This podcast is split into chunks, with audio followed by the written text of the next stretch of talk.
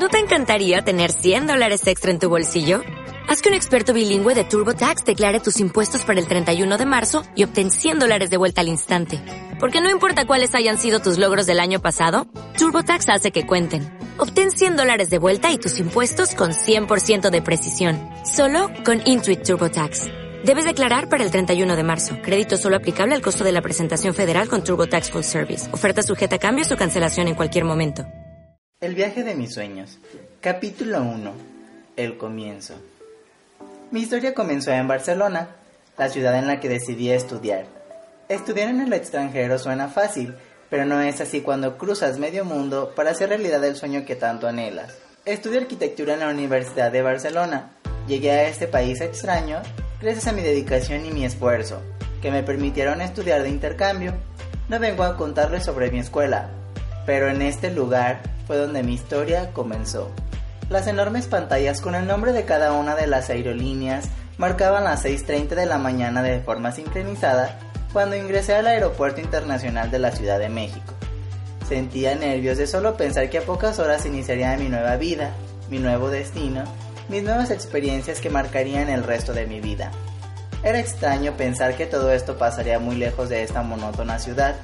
Mis manos sudaban por los nervios y no tardé en sentir una presión en el estómago que me obligó a ir directamente al baño. Minutos después, y antes de entrar a la zona de abordaje, me encontraba despidiéndome de mi familia. Mi mamá trataba de ser fuerte, pero no lo logró. Sus ojos revelaban tristeza por mi partida, su único hijo varón. Nos dimos un abrazo mientras sentía cómo se mojaba mi hombro.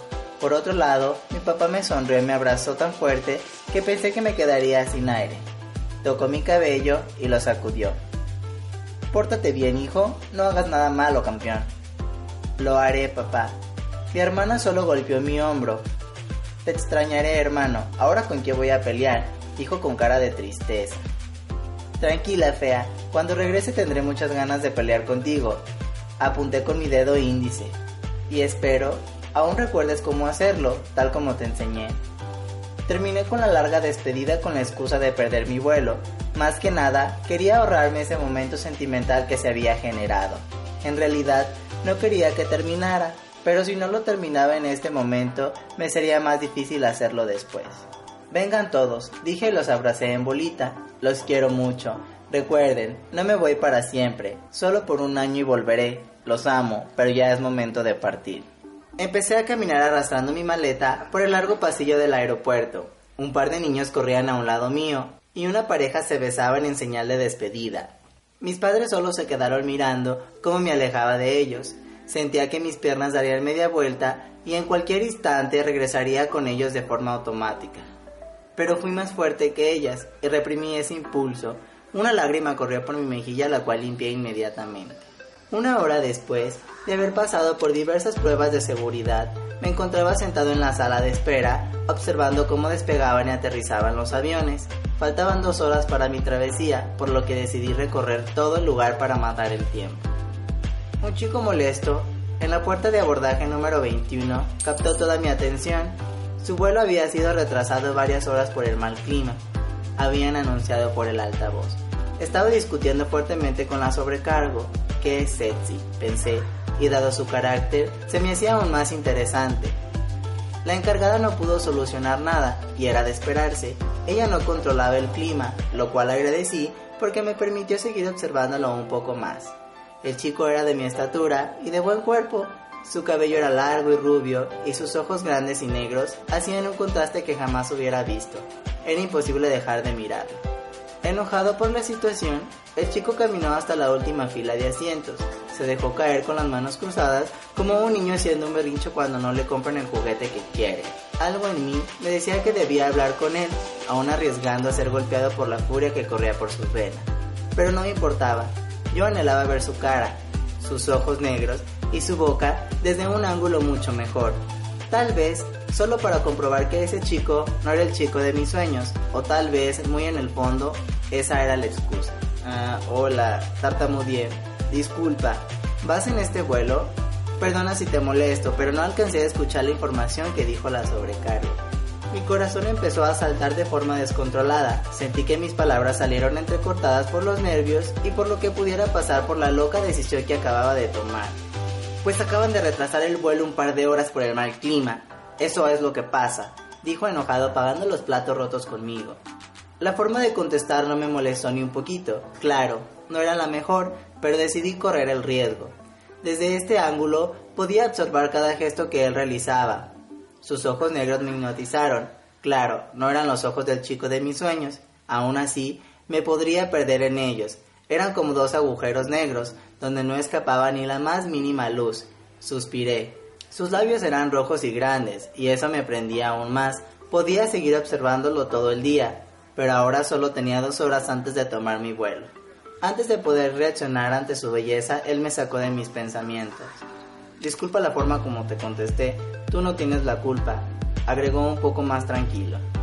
No te preocupes por ello, si la culpa es mía por molestarte, dije un poco apenado, mientras observaba cómo una pareja de enamorados pasaban tomados de las manos frente nuestro.